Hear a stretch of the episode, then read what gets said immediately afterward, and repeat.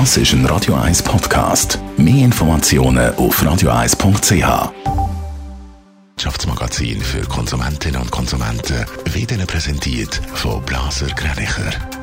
Wir beraten und unterstützen Sie bei der Bewertung und dem Verkauf von Ihrer Liegenschaft blasergreinicher.ch Meldungen mit dem Adrian Sutter. Online-Filmanbieter wie Netflix und Disney sollen neu einen Teil von ihren Einnahmen als Schweizer Firmenschaffen investieren müssen.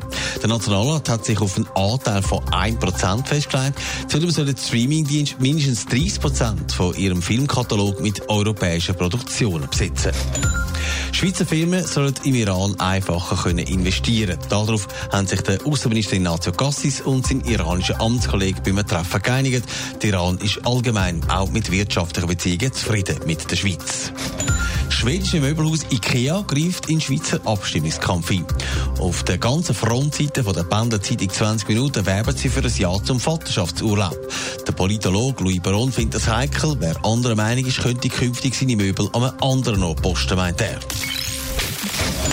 Bald ist es wieder so weit und es wird bekannt geben, um wie viel im nächsten Jahr Krankenkassenprämie steigt. Schon jetzt ist aber klar, sie werden zu immer grösseren Belastung für die Haushaltung. Adrian Sutter, die Studie von Comparis macht Sorgen. Ja, die Corona-Pandemie wird zum grossen Problem für Familien. Millionen von Schweizer sind im Moment betroffen von Kurzarbeit und sie müssen sparen, anstatt dass sie Geld auf die Seite tun Aber auch die Arbeitslosigkeit steigt und es wird befürchtet, dass das noch schlimmer wird. Schon jetzt zeigen die Studie von Comparis, dass Krankenkassen die Haushaltungen um etwa 6% im Schnitt belastet.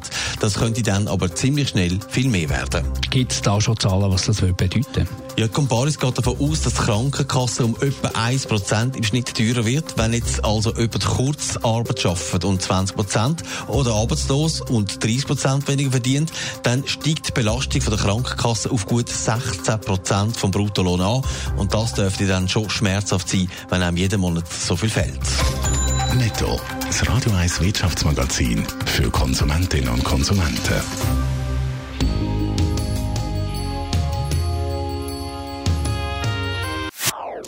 Das ist ein Radio 1 Podcast. Mehr Informationen auf radio1.ch.